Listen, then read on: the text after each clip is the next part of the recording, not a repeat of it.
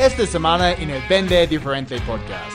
En, en muchas ocasiones pensamos que la competencia es una empresa como nosotros, ¿vale? Y no nos damos cuenta que la gran mayoría de las veces la competencia está dentro de la compañía. O sea, Sí. es decir, es eso, es eso que es el status quo, ¿no? Es decir, Sí. todo aquello que precisamente hace que el cambio no se produzca.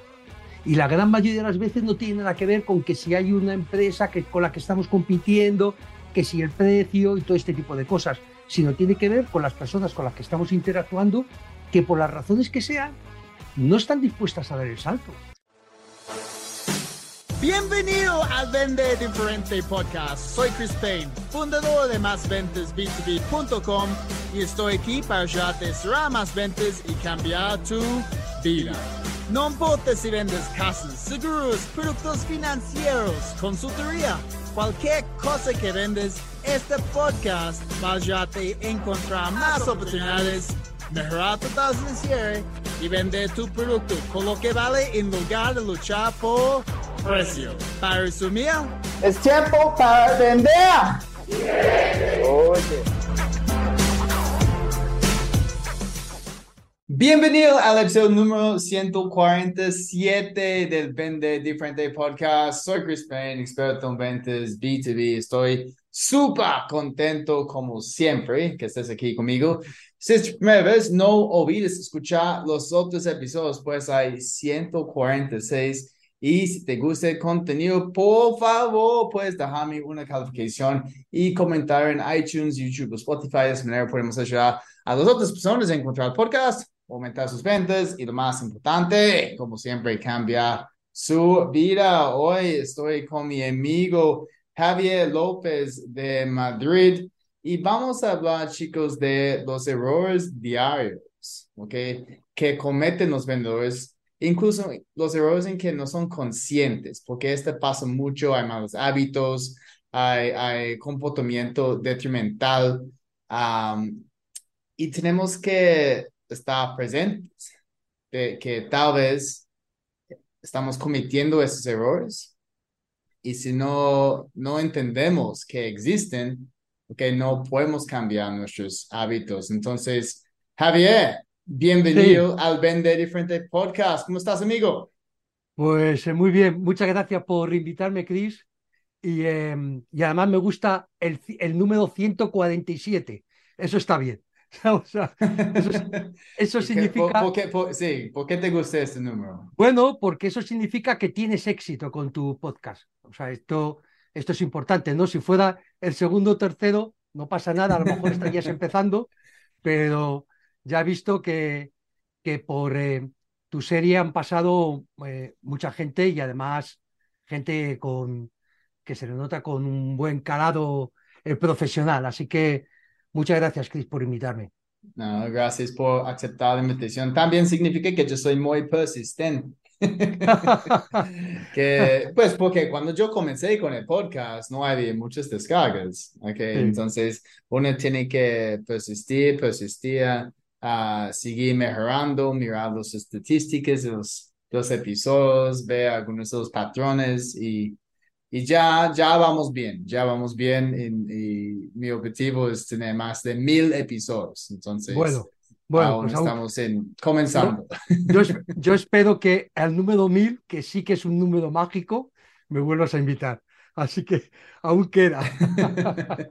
Muy bien. Cualquier cosa puede pasar, cualquier cosa puede pasar. Totalmente, totalmente. Yo creo que ya, yo creo que en nuestra profesión y fuera de nuestra profesión ya pasan eh, suficientes cosas como Sí. para, para no hacer tampoco muchas predicciones de futuro.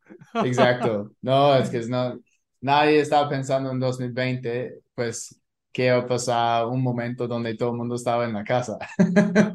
Casi un año pasó. Totalmente. Entonces, Javier, pues, ah, bien interesante tu perfil, ok, de LinkedIn. Cuéntanos un poquito de, de lo que estás haciendo en Outbounders, ok, y también en tu perfil dices que creamos máquinas de ventas B2B y aceleramos el desarrollo de los equipos de inbound y outbound. Entonces, ¿tienes un enfoque específico en las ventas business to business? Pues, con un nombre outbounders.es, me imagino que es más en en la parte outbound. Entonces, cuéntenos. Eh, mira, eh, yo creo que hemos venido, hemos venido a, digamos, a hablar para ayudar a los demás, así que tampoco voy a hablar mucho de mí mismo, ¿no? Porque yo creo que hoy en día saber investigar eh, a qué se dedica una persona con un poco de profundidad, pues ahí está LinkedIn y ya está, ¿no?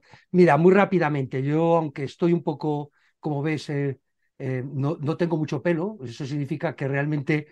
Llevas mucho tengo, tiempo en los ventas. Tengo, tengo, tengo sí. bastantes años, tengo bastantes años de experiencia vendiendo, ¿no?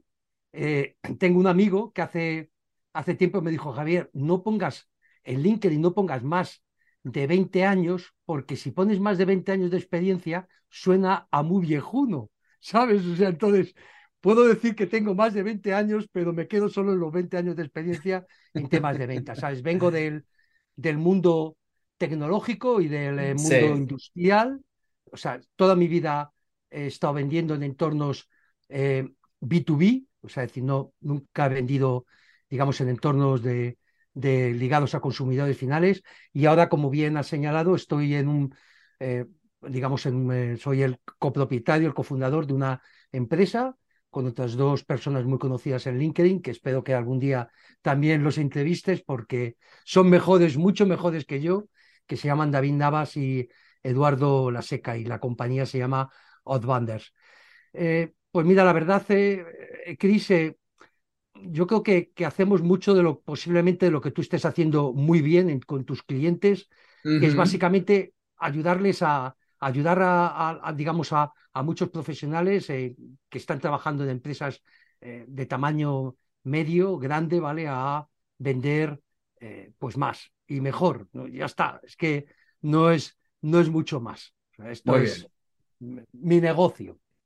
Entonces, pues, te hice la pregunta porque obviamente quería contextualizar un poquito de, de mm. lo que estás haciendo y, y en cuál, cuáles son esos internos en que estás identificando esos errores, ¿ok? Porque mm. me imagino que pasas mucho tiempo con equipos de, de ventas y, mm. y cada día estás viendo algunos de los errores normales um, que esas personas cometen y, y no son conscientes, ¿ok? Entonces, sí. ¿cuáles son? Me gustaría conversar contigo sobre los errores que estamos cometiendo en, en todo ciclo de venta, entonces prospección, uh, conversaciones con los clientes, negociación, presentaciones sí. de propuestas, la, la, parte de seguimiento, manejo de gestiones, o sea, alcance el tiempo, ¿ok? Mira, um, pero mí... antes, antes de hablar de todo este ciclo, ¿cuáles son los, los tres errores más grandes que, que has visto?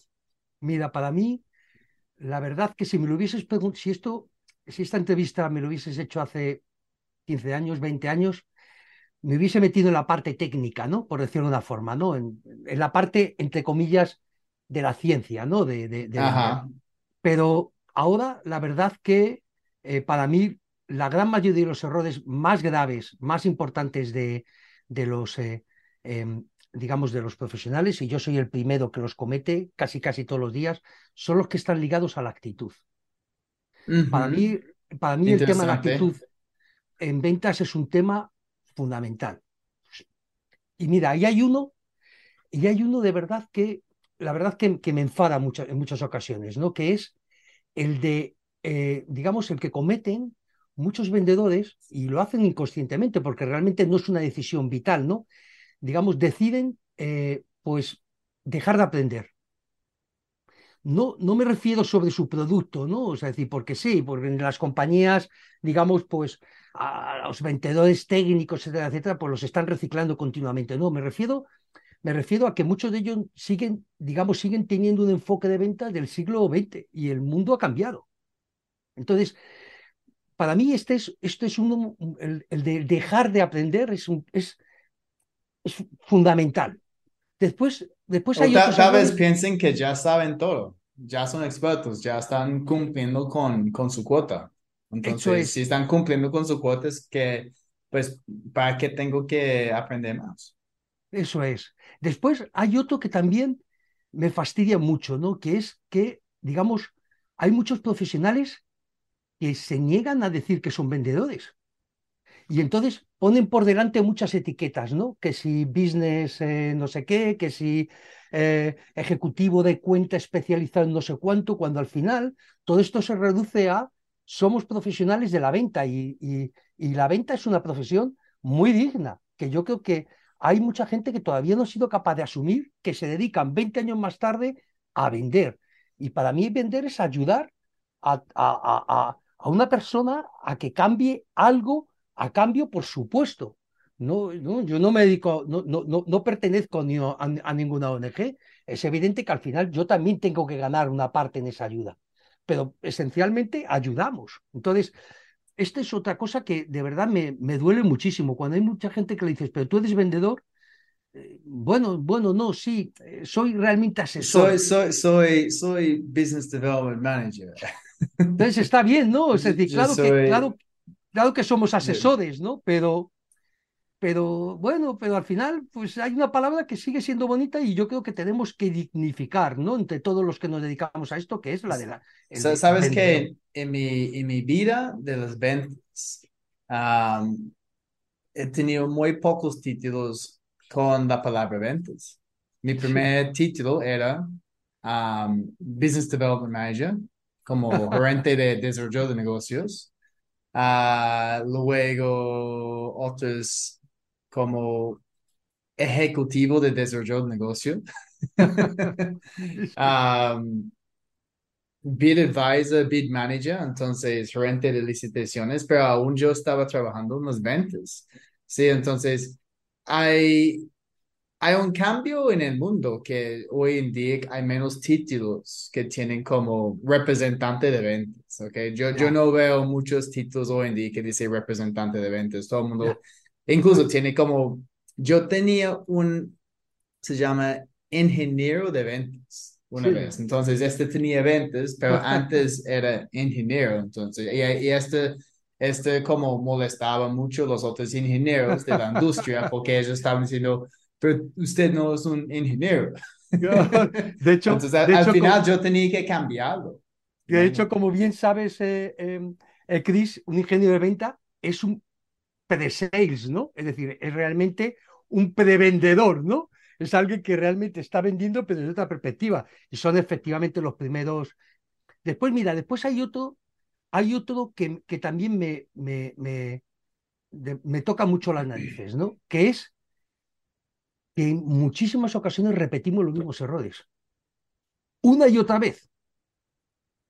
¿Vale? Es decir, no somos capaces de, de eh, digamos, damos por hecho de que hay ciertas cosas que son así y volvemos a repetir el mismo error. Y cuando le preguntas que cómo es posible esto, pues te dicen, bueno, es que mis clientes son de esta forma, es que no se pueden cambiar, es que el mercado cae más complicado, es que no sé cuánto.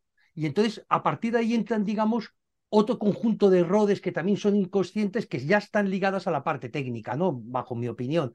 Pues errores ligados a prospección, como bien señalabas antes, y errores ligados a las presentaciones, que también yo creo que esto es, esto es uno de los grandes, digamos, de los grandes agujeros negros, ¿no? De los, de los profesionales de la venta. Ser capaz de hacer una presentación que, esté, que sea digna, ¿no? O sea, donde, hablas sobre tu cliente y sus necesidades en lugar de, de, hacer una presentación 100% enfocada en, en, el producto, que pasa mucho. totalmente. Y fíjate, y fíjate si, muchas veces cometemos los mismos errores yo, por ejemplo, y seguro que tú eh, lo has hecho también a, gran escala, es decir, cuando analizamos, por ejemplo, llamadas de vendedores, de vendedores que llevan años, ¿eh? o gente que acaba de, entrar, te das cuenta que los errores que están ligados, por, por ejemplo, a hablar en una conversación de tres minutos solo de mi producto, se repite una y otra vez. Y a lo mejor conscientemente a esa persona no le dices, pero chico, si o sea, has recibido siete cursos a lo largo de tu vida, en la que te han dicho que no hables de características, que hables de los beneficios que, que van a, eh, que va a recibir tu, tu cliente, escucha, eh, habla poco, pregunta. Dice, pues ¿cómo es posible que vas a caer en lo mismo? Una pregunta, ¿por qué hay tantas personas que, que hacen entrenamientos que no aplican lo que están aprendiendo, porque este pasa, pues incluso estoy, estoy 100% seguro que tú has hecho entrenamientos, uh, entonces presentes como la estructura, el contenido, y luego entras como una actividad y puedes hacer un juego de roles, de una llamada, y la gente regresen a lo que estaban haciendo antes. como inmediatamente, yo, yo estoy como escuchándolo como pero no estás aplicando nada de, lo que yo he compartido con, contigo, nada, nada. estás haciendo como un, un correo, una llamada igualito que es, uh, buenos días Javier, soy Chris de Más Ventas B2B, uh, me gustaría hablar contigo sobre nuestro portafolio de servicios, bla, bla, bla, bla, bla. Y, yo estaba diciendo, eso es, es lo que no debes hacer. Pero cuando terminamos el entrenamiento, sigues haciendo lo mismo entonces, a veces no sé si yo no logré conectar con la persona o la persona entiende que hay, un, hay maneras diferentes, pero no se siente cómodo en, hacer el cambio. Mira, yo, yo tengo una opinión personal al respecto, no, no sé si coincidirá con tu experiencia.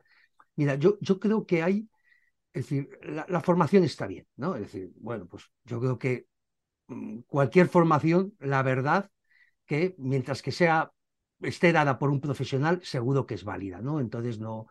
Pero yo creo que, mira, yo creo que lo importante hoy en el siglo XXI, es decir, es que tiene que haber un acompañamiento. Entonces, este acompañamiento, desgraciadamente, muchas compañías no están dispuestas a pagar. Sea, este es, este es uno de los grandes problemas. Es decir, si yo te contrato a ti para un curso de formación, lo óptimo no es que después me dejes suelto, sino que durante un periodo, el que sea, ¿no? Va a depender de mi experiencia, de mi producto, etcétera, etcétera. Lo, el, que tú como profesional hayas marcado, pues después me dediques un conjunto de horas y mi empresa o yo te las pague para precisamente todas cosas ayudarme a cambiar. Porque yo creo que la, la palabra clave en las ventas hoy en día es el chain, ¿no? Es decir, cambiar. Sí.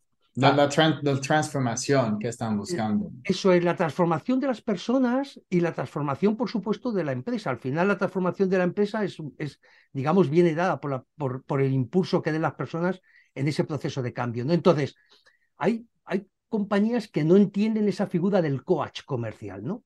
Yo creo que eh, aquí, sobre todo en España, que es por donde yo te puedo hablar, ¿no? Es decir, eh, esa figura que, por ejemplo, en el mundo anglosajón, en Estados Unidos, etcétera, etcétera, está como muy asumida, ¿no? Eh, se ve, por ejemplo, los equipos de prospección, pues cada 10, 12, 13, 14 personas que están haciendo prospección en muchas empresas norteamericanas, pues hay una persona que se dedica específicamente a ayudar día a día a esa persona y escucha sus conversaciones, le da los consejos, etcétera, etcétera. Porque al final, el cambio, como bien sabes, Chris, es, es un proceso que es de poco a poco. Es que no, tampoco, es decir, no existe el cambio eh, de la noche a la mañana porque ha asistido a un curso maravilloso que ha dado Javier López y que no sé qué, es que esto no existe.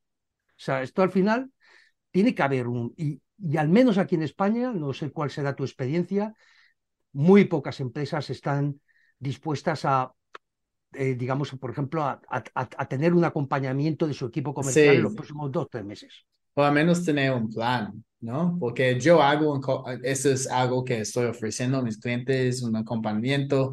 A veces no, no está dentro de su presupuesto, pero al menos voy a tener una conversación con los líderes diciendo que, mira, vamos a hacer un bootcamp de dos, tres días pero esto es un plan, es lo que ustedes deben ejecutar en los próximos meses para asegurar que sí estén logrando buenos resultados, ¿ok? Tienen que empezar a usar mejor el CRM. Eso es número uno, al final para hacer seguimiento con equipo y asegurar que sí estén implementando o ejecutando, mejor dicho, cada paso del, del proceso de venta B2B. Um, pero comenzando con, con prospección, ¿ok? Hmm. Para mí el error número uno de prospección es que los vendedores no, no hacen suficiente prospección. tal vez están pasando un muy buen mes, o que hicieron muchos negocios y ahora piensan, ah, ok, el siguiente mes yo puedo descansar o yo puedo enfocarme en mis clientes actuales. tres meses después, no tienen pipeline, porque no, no están haciendo prospección cada día o al menos cada dos días. Todo depende de de su cuota que tiene que lograr y, y perfil de cliente que está um, acercando. Pero aparte de esto, ¿cuáles son los otros errores más grandes que, que has visto en, en, la etapa de prospección? Mira, eh, el, el, error más grande yo creo que es el no entender en qué consiste la prospección. Entonces uh -huh. yo creo que lo has definido muy bien. Yo creo que la prospección para más de uno es, es cuando le... O sea, yo en mis cursos, lo, una de las primeras preguntas que hago es, eh, oye, eh, ¿qué, ¿qué, es para ti prospectar? ¿No? Entonces, bueno, pues lo primero que te dicen es, bueno, prospectar es llamar por teléfono o mandar un correo electrónico. Bueno, o mandar un mensaje por LinkedIn. Entonces, yo creo que el no entender que la prospección es la clave, como tú muy bien dices, la clave para tu negocio, ya no solamente a nivel de personas, incluso a nivel de organización en la que esa persona está trabajando, yo creo que es un error grave. Al final, la prospección, como bien sabes, no deja de ser un proceso, no es un evento, no es un algo como tú bien has dicho que hoy cojo el teléfono, mando tres correos electrónicos a ver si me sale algo y se ha acabado. Es algo sistemático que es al final lo que te da resultados. Entonces, sí. para mí el, el, el, error más grave es, no es, es, es, es, digamos, el no haber entendido en qué consiste la prospección. Ok. Um, para mí, sí, prospección es, para las personas escuchando pensando, pues de verdad, no, no, no sé si entiendo qué es la prospección. Para mí es llenar nuestro pipeline con oportunidades de nuestro cliente de un perfil ideal. Ok, es, es esto. Tenemos que seguir llenando nuestro pipeline con oportunidades nuevas, uh, porque este al final es, es nuestra propia economía. También en prospección hay mucha gente que hablan de ellos mismos inmediatamente, como es, esos famosos mensajes de LinkedIn que estoy seguro estás recibiendo todo el tiempo. Es como, hola Chris, muchas gracias por conectar conmigo. Me interesa mucho tu perfil. Me encantaría tener una reunión contigo. Es como, es como, porque es que no te conozco, um, no me estás aportando valor. Yo no entiendo por qué yo debo darte 15 minutos de mi tiempo. Entonces, yo, yo, yo siempre estoy borrando esos mensajes. Sí, mira, y ad además fíjate que hay algo, algo que has trasladado, ¿no? Que es interesante también, que es, y, vamos a ver, la prospección. Yo, yo sigo creyendo que la venta es de, de, de persona a persona. O sea, es decir, claro que Claro que, que, que, que, una empresa es lo que es y una persona dentro de esa empresa, su comportamiento efectivamente puede variar a como lo es, eh, digamos, cuando está con su familia, con sus amigos, etcétera, etcétera. Pero al final no deja de, no deja de ser un, digamos, una, una venta a una persona que es como tú. Entonces, ¿esto qué significa en la práctica? Pues algo fundamental, que es lo que tú has, uh, estás comentando, ¿no? Es decir, la automatización, y esto es uno de los errores también en este caso no es inconsciente. Eh, este eh, caso... eso, es, eso, es, muy fácil de identificar hoy en día. Yo recibí un mensaje ayer que es como, um, es, estoy muy impresionado por lo que yo he visto en tu perfil como el fundador de másventasb2b.com y, y yo sé que esto fue una persona, es un bot, es un bot diciendo como, hola, nombre de persona. Uh, estoy muy impresionado por tu perfil en tu inserta cargo y nombre de la empresa, cosas así, entonces ya, ya, ya no funciona. Mira que, que además, y también ligado a esto que estás comentando, hay mucha gente que prospecta sin saber a quién está llamando. Ya no, ya fíjate que ya no, ya no, ya no con temas de automatización, ¿vale? Es decir, simplemente, mira, o sea, yo, yo, hay, un, hay por ahí unas estadísticas muy interesantes que yo las puse en un, en un post, que dicen que el 80% del éxito de prospección no depende ni de la técnica, ni de, digamos, de la cualificación de las personas, y bla, bla, ni su, sino depende básicamente del trabajo que hayas hecho antes de empezar a prospectar. Eso que es investigación de, de oye, de cuál es tu, tu, perfil de cliente ideal, cuál es tu buyer persona, porque como bien sabes, hay muchas, muchas personas, mucha gente que vende a B2B y, eh, y, bueno, no, no tiene tan siquiera una definición clara de cuál es la empresa ideal a la que va a atacar, sí. por decirlo de alguna forma, ¿no? Entonces, bueno, pues esto es un error que, que, que, digamos que muchos profesionales siguen cometiendo 20 años más tarde. Le dice, bueno, ¿tú a quién estás llamando? ¿Qué, qué características tiene la persona a la que estás llamando? ¿Qué es, qué, qué, qué, qué, cuáles son su, sus pequeños dolores, como los tenemos todos?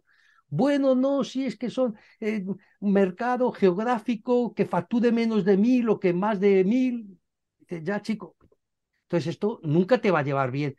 o sea, nunca vas a tener un éxito profundo en prospección. Más aún, es que Mm. lo normal es que te rechacen, que es otro de los grandes problemas, o uno de los grandes problemas que está ligado a la, a la prospección, ¿no? El, el rechazo, ¿sabes? O sea, entonces, yo, yo no sé, creo que, que una de las grandes, eh, eh, una de las grandes áreas que están por desarrollar eh, en muchas compañías en muchos profesionales es el tema de la prospección, Chris. No sé si te tendrás tú la misma experiencia, pero, o sea, de verdad que hay, hay, un, hay un agujero terrible Sí. de conocimiento, terrible.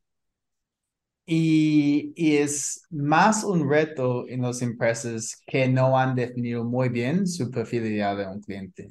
Ah, otros, otros clientes míos que tienen un nicho muy, muy, muy específico, generalmente no tienen muchos am, retos en la parte de prospección porque están sacando una lista específica.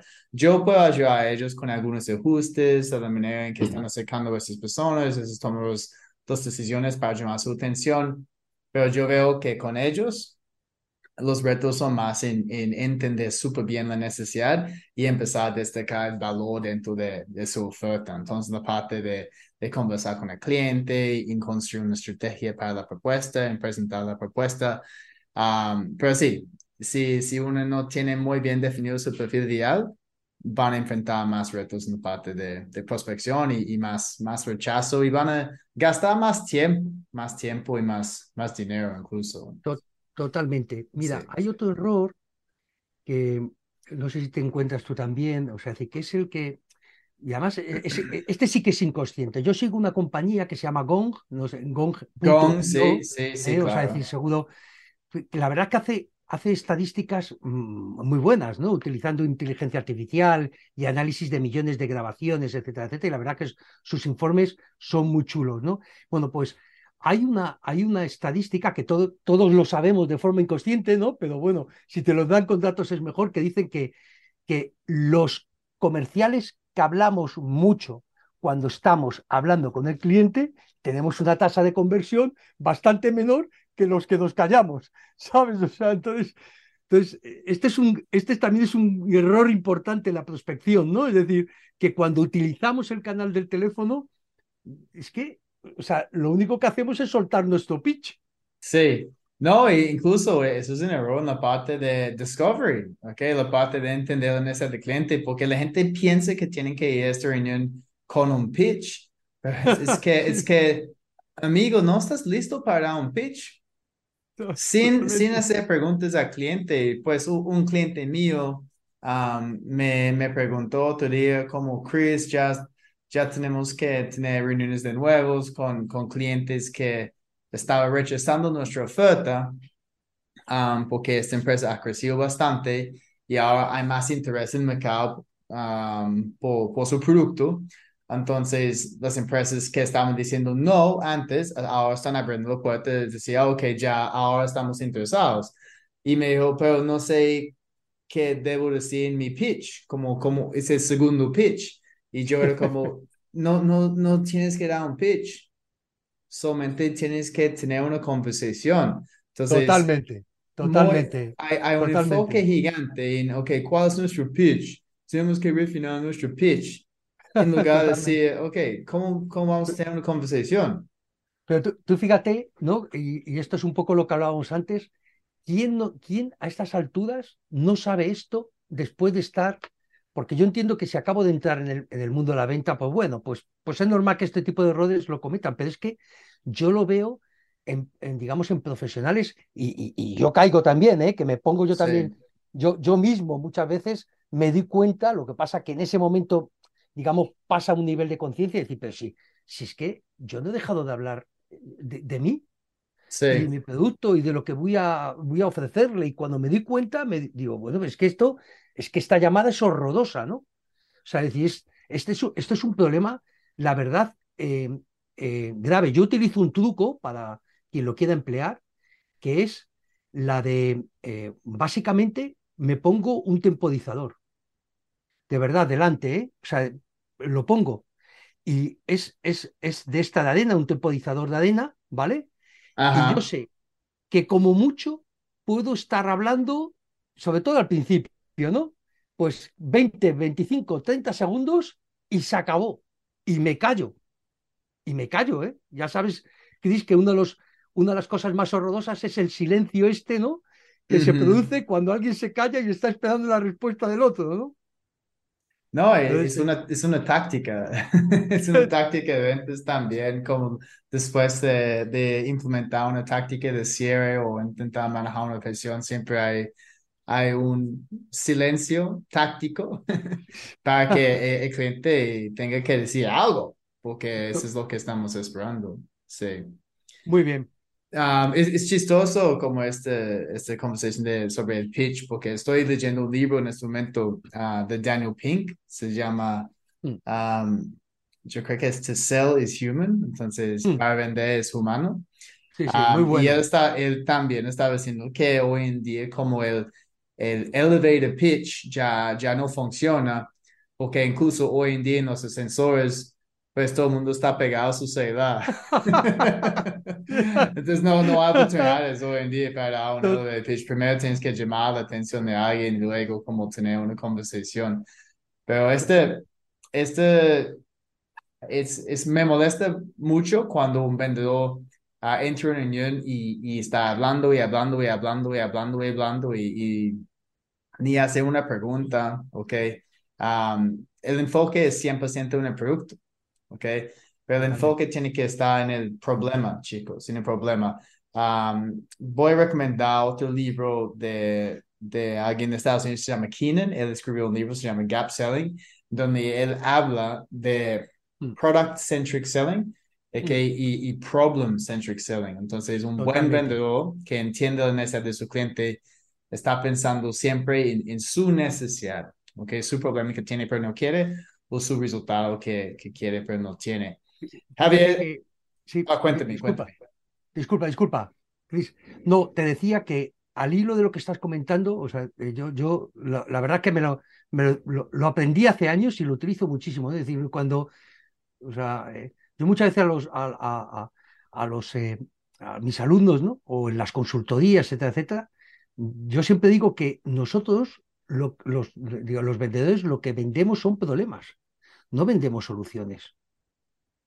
Sí, O sea, y lo que, lo que, lo, lo que dice Keenan en este libro es, es que vendemos um, el cambio, el Eso es. cambio, eso es lo que estamos vendiendo, el cambio de, de nuestra solución. Yo, yo siempre digo a, a mis, mis alumnos, ¿ustedes han escuchado el término de no, no compramos productos, compramos soluciones? Y la gente, sí, sí, sí, he escuchado esto. Yo digo, es falso.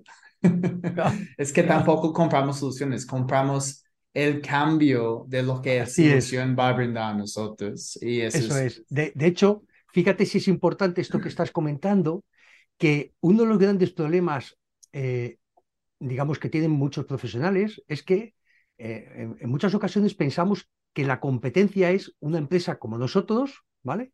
Y no nos damos cuenta que la gran mayoría de las veces la competencia está dentro de la compañía. Sea, Sí, es decir, es eso, es eso que es el status quo, ¿no? Es decir, todo aquello que precisamente hace que el cambio no se produzca. Y la gran mayoría de las veces no tiene nada que ver con que si hay una empresa que, con la que estamos compitiendo, que si el precio y todo este tipo de cosas, sino tiene que ver con las personas con las que estamos interactuando que por las razones que sean no están dispuestas a dar el salto. sí. Bien porque por las razones que sea ese change, no ese cambio. Entonces, por eso re- realmente la importancia de poner encima de la mesa realmente los problemas que son importantes para la compañía, porque el resto, no, o sea, o sea, y el resto es que el resto es, es relativamente sencillo de, digamos, un poco de, de, de- de- de gestionar, Sí. pero el, el status quo, yo hoy he perdido, hoy, hoy he perdido una Eh, operación. eh, eh, eh, esto es el, el primer cierre de, de una venta. El primer cierre es cuando podemos convencer al cliente que el status quo no está bien, Eso que es. tiene que hacer el cambio. Sí. Eso es. Yo, yo hoy, hoy mismo, la verdad que he perdido una operación que es- llevaba- me hacía ilusión por el tipo de cliente, etcétera, etcétera, y es, no he sido capaz no he sido capaz de luchar contra el, digamos, contra resistencias internas. No, no he sido capaz. Me las, le he dado mil vueltas, me las he ingeniado y bueno, pues ya está. No, no pasa absolutamente nada, pero, pero esto es el, yo creo, por lo menos en, mi entorno, es, es el gran problema, el status quo. O sea, sí. No, eso es algo que yo, yo aprendí de Víctor Antonio. Una vez él dijo, uh, ah, 60% del tiempo cuando un cliente dice no a nosotros, no es porque se fue con la competencia, es que es porque no va a cambiar, no va a hacer ningún cambio. Totalmente. Que va a seguir igual. Entonces, tenemos que cerrar este evento primero, convencer al cliente que mi status quo no está bien. Y luego, siguiente evento es que nuestra solución va a brindar el cambio que estamos buscando. Sí. Y cuanto antes nos demos cuenta, para que no, no ocurra la experiencia que estoy trasladando, ¿no? que me ha llevado, bueno, no es que haya invertido muchas horas, pero sí me ha llevado pues cerca de tres meses, ¿no? Para al final realmente ser, digamos, debería haber sido consciente, porque en cierto modo lo intuía, de que, de que esa resistencia, esa resistencia para bien o para mal, está al principio. Y es difícil, es que es difícil.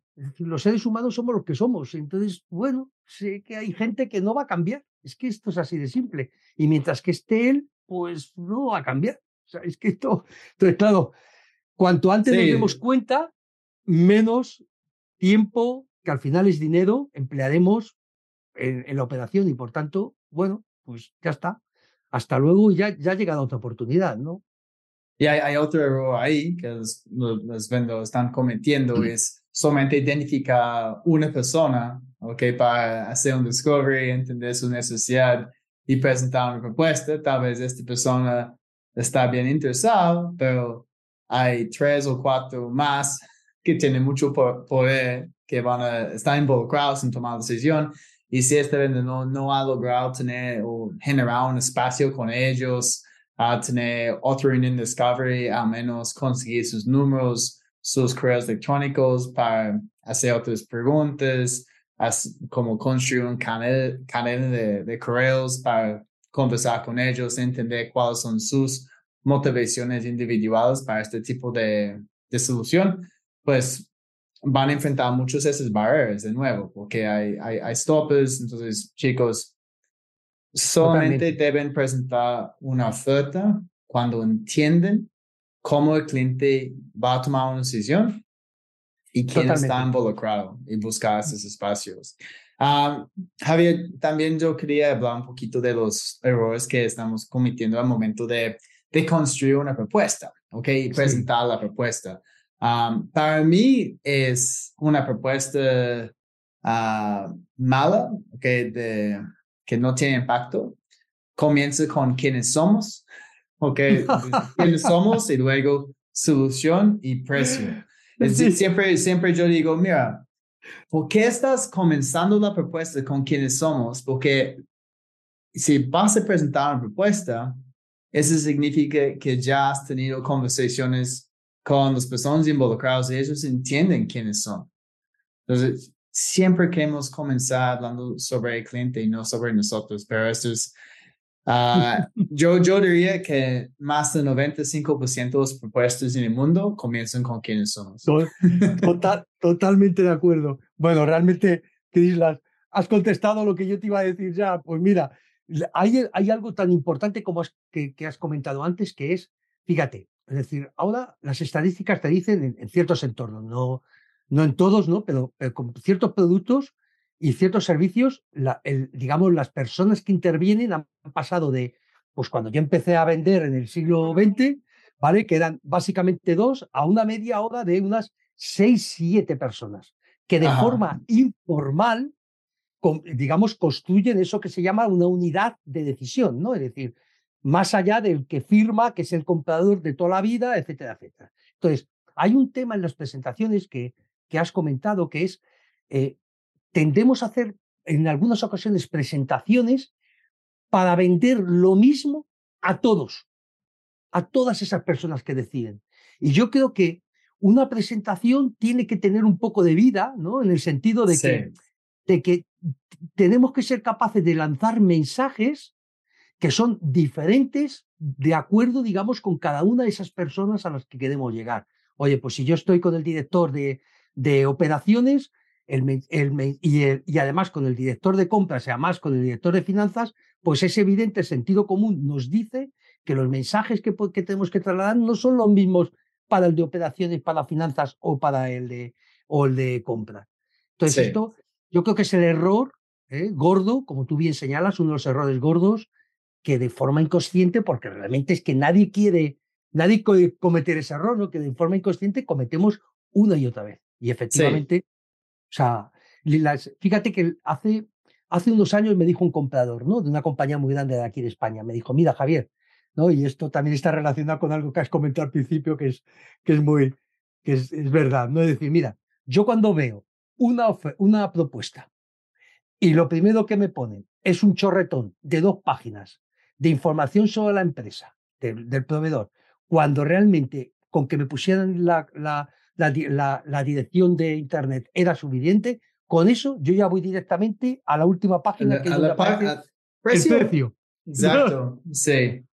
Entonces, imagínate la diferencia cuando comenzamos la propuesta hablando sobre el cliente, okay, lo que hemos identificado en nuestras conversaciones con ellos, los, los problemas principales que están enfrentando, los, los resultados que están buscando en el corto, mediano, largo plazo. Luego podemos vincular las partes más importantes de nuestra solución a, a esos problemas y resultados. Podemos dejar casos de éxito, okay, testimonios dentro de la propuesta, destacar los puntos de diferenciación que tenemos. Um, pero un punto importante um, destacar sobre lo que estamos mencionando sobre personalizar la propuesta, okay, a nuestra audiencia. No, no siempre tenemos que cambiar la presentación, okay. Podemos tener la misma presentación para 10 clientes diferentes, pero e, es la manera en que estamos presentando este, este contenido, ¿cierto? Entonces, sí, es por eso que tenemos que tener la conversación antes con los tomadores de decisiones y, y, no voy a siempre dar la misma presentación a cada persona, ¿ok? Solamente voy a conversar sobre las partes de mi solución que son más importantes para el cliente. Fíjate que, que yo en estos casos muchas veces digo, mira, al final pues todos vendemos productos o servicios que de forma genérica proporcionan una serie de beneficios, ¿vale? Pues se trata, digamos, que, que, que tengas los 10, 12, 15, 14 beneficios y después seas capaz de extraer aquellos que realmente, digamos, se sienten como tal el, tu interlocutor y se ha acabado y del resto olvídate.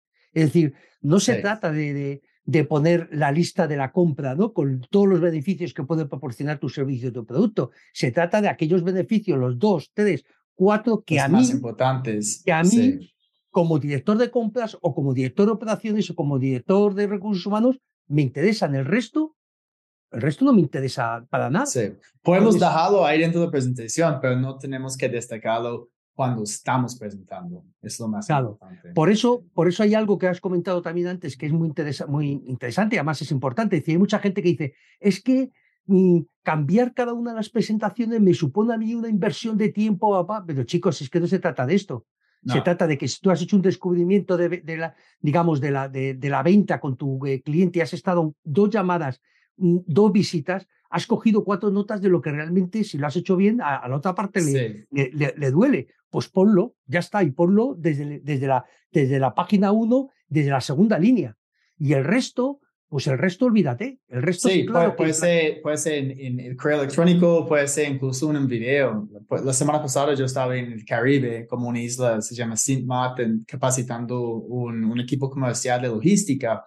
Y ellos solamente entregan como una, una cotización, es como una página, dos páginas de, de la ruta, de los tarifas y ya. Y yo estaba diciendo, mira, está bien, ustedes pueden enviar esto. Obviamente es, es, está 100% enfocado en producto y precio, pero tienen que contextualizar esto, ¿ok?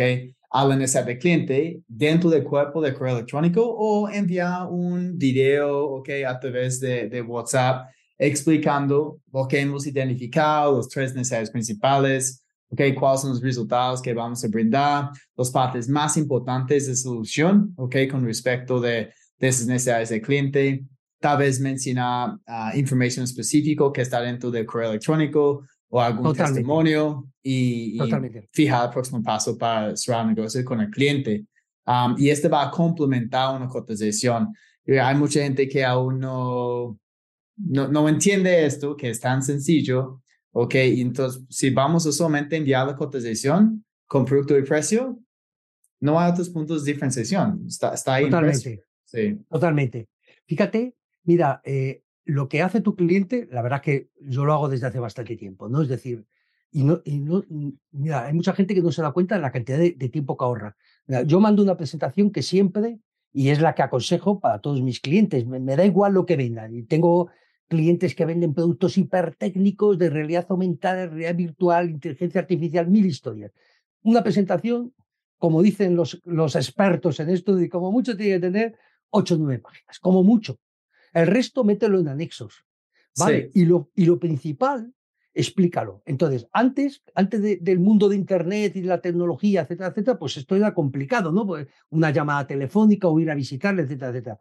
Pero yo aconsejo a todo el mundo que haga por lo que acabas de comentar, es mandas la presentación, mandas un vídeo, 6, 7, 8 minutos, en donde explicas con digamos, te acercas aún más al cliente con sus palabras, con lo que has aprendido sobre ello, etcétera, etcétera, para que se focalice en una parte de la presentación y el proceso de cierre se acelera de enormemente. Es que, mm, de verdad, no hay, yo, o sea, es decir, cuando empecé a hacerlo, me di cuenta de que me había perdido una gran parte de la película en no haber hecho Sí. esto muchos años antes.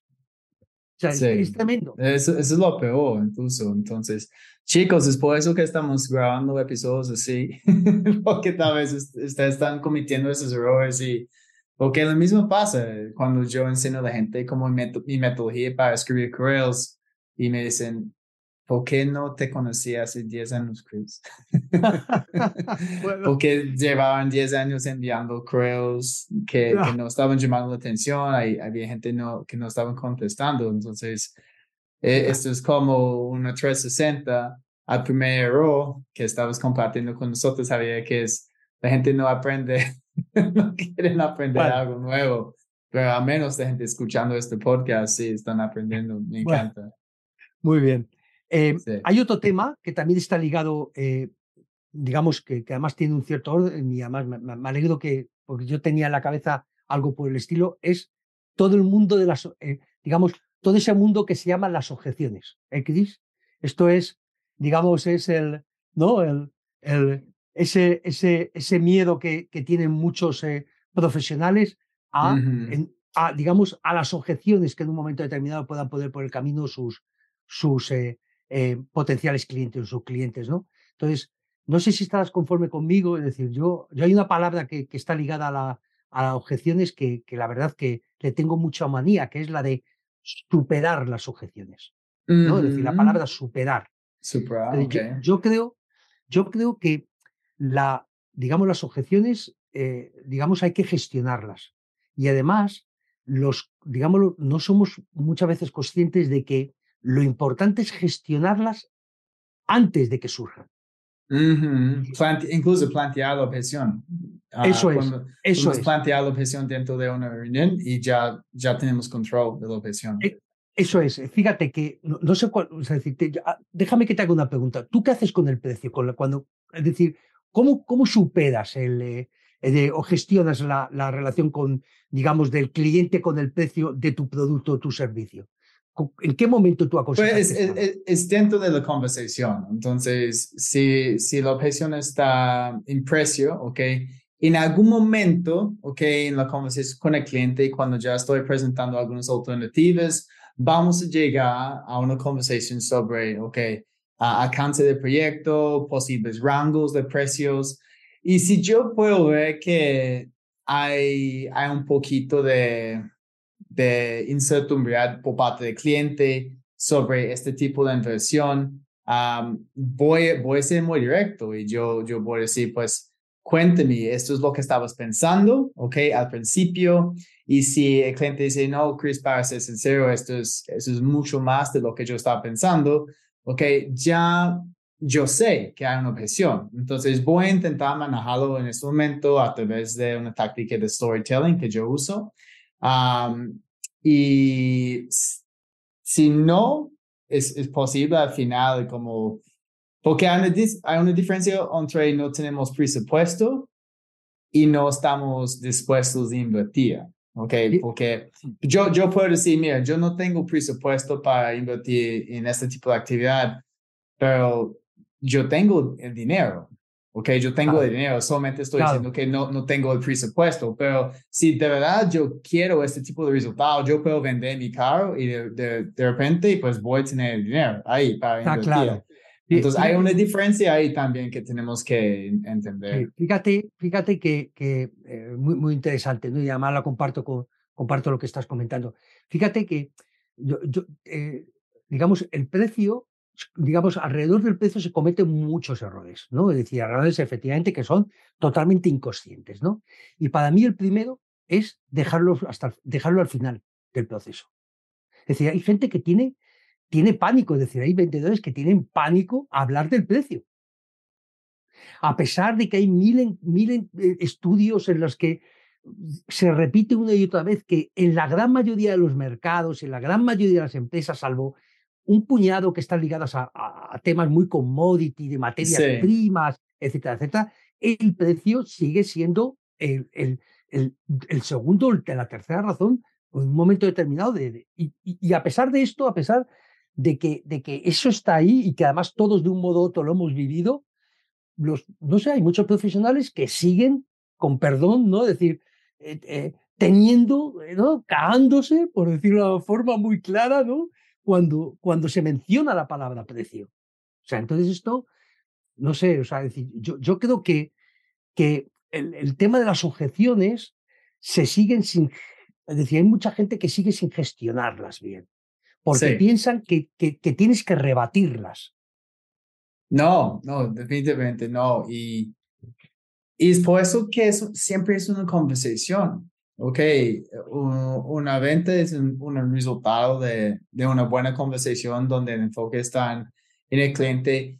Una objeción de precio puede ser real, ok, porque no todo el mundo está dispuesto de, si uno quiere un carro, okay, no, no todo el mundo va a salir y comprar un Lamborghini, okay, porque es, es, no, no, es, no, es, para todo el mundo. Okay. Totalmente. Totalmente. Uh, es por eso que a veces, pues es mejor si podemos precalificar a un cliente, si estamos acercando un perfil ideal, entendemos cuántos empleados tiene una empresa, sus ventas, su crecimiento en los últimos años, Ah, si está invirtiendo en tecnología nueva, si todo eso está pasando, tú sabes que tienen presupuesto. Esto no va a ser un problema. Sí.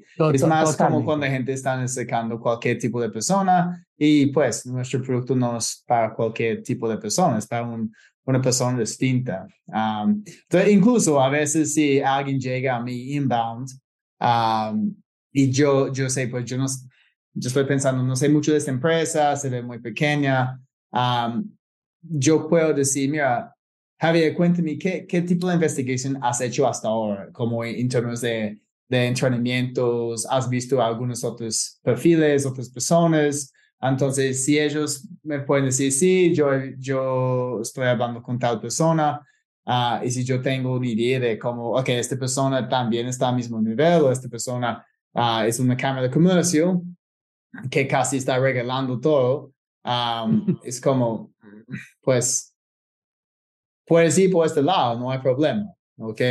Pero no, no estamos comparando manzanas con manzanas.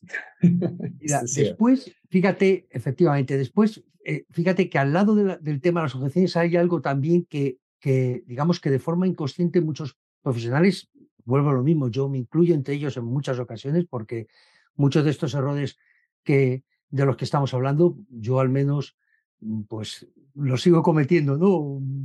Muchos años más tarde, ¿no? Uno de ellos, fíjate, que es, que es muy interesante, que es el de, digamos, el de confundir, digamos, la fase de vender con la fase de negociar. Vale, es decir, es decir, hay muchos profesionales que, digamos, eh, intentan, y eso está ligado a muchas técnicas que hay por ahí alrededor del tema de cierres, etcétera, etcétera. Es decir, cuando todavía no has hecho el descubrimiento del cliente, de la venta, cuando todavía no has hecho, digamos, no, no has presentado un proyecto para solucionar realmente esos problemas que has descubierto y que la otra parte, eh, esto, eh, asume que existen, cuando todavía eso no se ha terminado, ya estás intentando vender, cerrar, cambiar, cortar, se ha acabado. Venga, vamos a ver cuándo va a ser el pedido. Chicos, si estás todavía en el, eh, eh esto, eh, todavía no has pasado la fase de negociar, todavía no has terminado tu fase de vender. Sí, porque incluso en esta fase de vender, esto es cuando vamos a tener nuestro, o encontrar nuestra ammunición para negociar.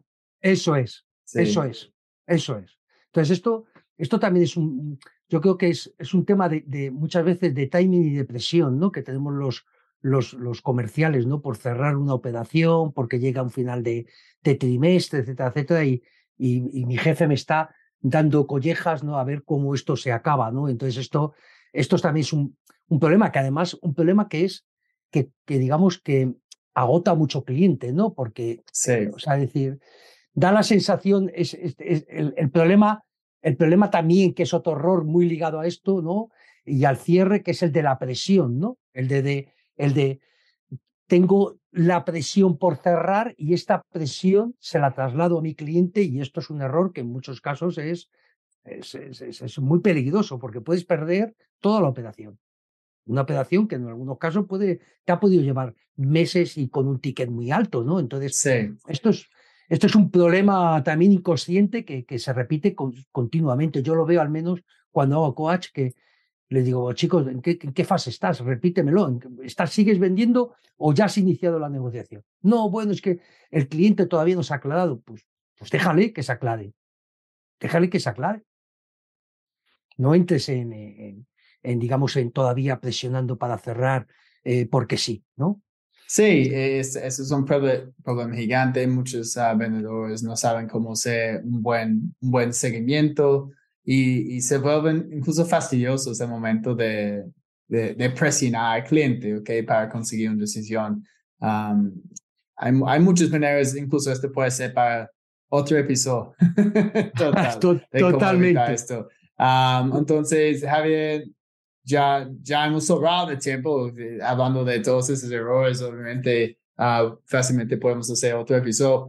Uh, tengo una pregunta más para ti, pero antes cuéntanos un poquito cómo podemos conectar contigo y aprender un poquito más de, de, lo que estás haciendo. Bueno, pues mi perfil, eh, podéis conectar por LinkedIn. Es que yo, yo creo mucho en el tema de LinkedIn y eh, mi, mi, perfil es Francisco Javier López Martín. No hay vuelta de hojas, si lo metéis en LinkedIn apareceré, escribo eh, posts eh, todos los días, básicamente, soy de los de, de los de, eh, me gusta, me gusta escribir a mis, digamos, a la gente que me sigue, tengo cerca de, de 17.000 seguidores y la verdad que me relaja me relaja escribir en LinkedIn, a pesar de que, bueno, tampoco vendo mucho por LinkedIn, ¿no? sino por un poco por las referencias que en muchas ocasiones me, me crean, ¿sabes? Entonces, te paso después, si quieres, el, eh,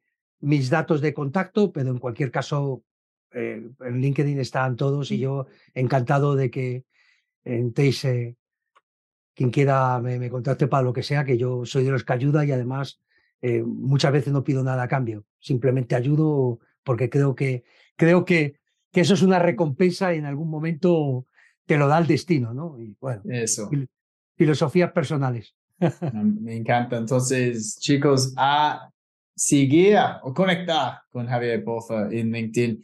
Entonces, Javier, la última, la última pregunta, pues hemos hablado mucho de los errores uh, que los vendedores están cometiendo en este, este mundo de los ventas, en este episodio, obviamente. ¿Cuál es el error número uno que tenemos que dejar de, cometer ya? Entonces, de todo lo que hemos hablado para ti, ¿cuál es número uno que desde hoy tenemos que dejar de, cometer? Yo soy, creo que lo he dicho al principio, ¿no? Es decir, creo que, que el, digamos, el aprendizaje continuo es una necesidad de cualquier eh, profesional hoy en día, ya se dedica a la venta o no, pero de los vendedores es, para mí es, es, fundamental. O O sea, la gente escuchando en este momento ya, ya, ya no están cometiendo esto. No, mira, pero es verdad. Porque ¿no? Es están decir, aprendiendo. Tú tienes ahí tu libro, que es un libro que, que está bien, que es excelente, que tiene cosas muy interesantes y como todos, pues al final te quedarás pues con un 20, un 30, un 40% del libro. Sí, Eso hoy en día está al alcance de, de cualquiera, está en Amazon, cuesta nada, tu- un poco dinero. Y ya no hace falta muchas veces el decir voy a hacer un curso de no sé cuántas horas, etcétera, etcétera, sino simplemente con coger y leer los cuatro, cinco, seis, siete, ocho libros que te recomiendan otros profesionales, en muchas ocasiones con esto ya has dado un paso continuo. Entonces, la Sí. formación yo creo que es fundamental. Esto es, es un error que no podemos dejar, y no porque me dedica a la formación, es que, es que realmente es un tema muy importante para el profesional de, de ventas hoy en día. O sea, porque si no se pierde. Es así es de simple. Es cierto, muchas gracias, Javier, estoy 100% de acuerdo. Gracias, amigo. Muchas, muchas gracias. Cris, por haberme invitado y gracias a todos por, por haber llegado hasta, el- hasta este final. después, de, Gracias. después de una hora. Gracias. Muchas gracias. Hasta luego. Y, Adiós. estoy- y gracias a todo el mundo de nuevo por estar aquí. Ah, recuerden, si esta fue su primera vez, hay un montón de episodios ah, pesados con muy buen contenido. Y finalmente, les invito a mi página másventasb2b.com, donde pueden encontrar toda la información sobre nuestros ah, cursos online. Okay, tenemos bootcamps online, tenemos cursos in-house para equipos comerciales, ah, B2B. Yo hago conferencias en este momento muchos sales kickoffs ah, por toda América Latina. Y también tenemos algunas masterclasses virtuales también. Y finalmente, si, si les gustó este episodio y, y conocen personas que están cometiendo esos errores, pues por favor pueden compartirlo en las redes sociales, etiquetar a sus amigos, ah, porque hay muy buenos tips okay, en, este, en este episodio y hemos destacado un montón de errores en todo ciclo de venta B2B que esas personas deben ah, dejar de cometer en este momento. Muchas gracias a todos. Soy Chris Payne, experto en ventas B2B y tiempo para vender diferente.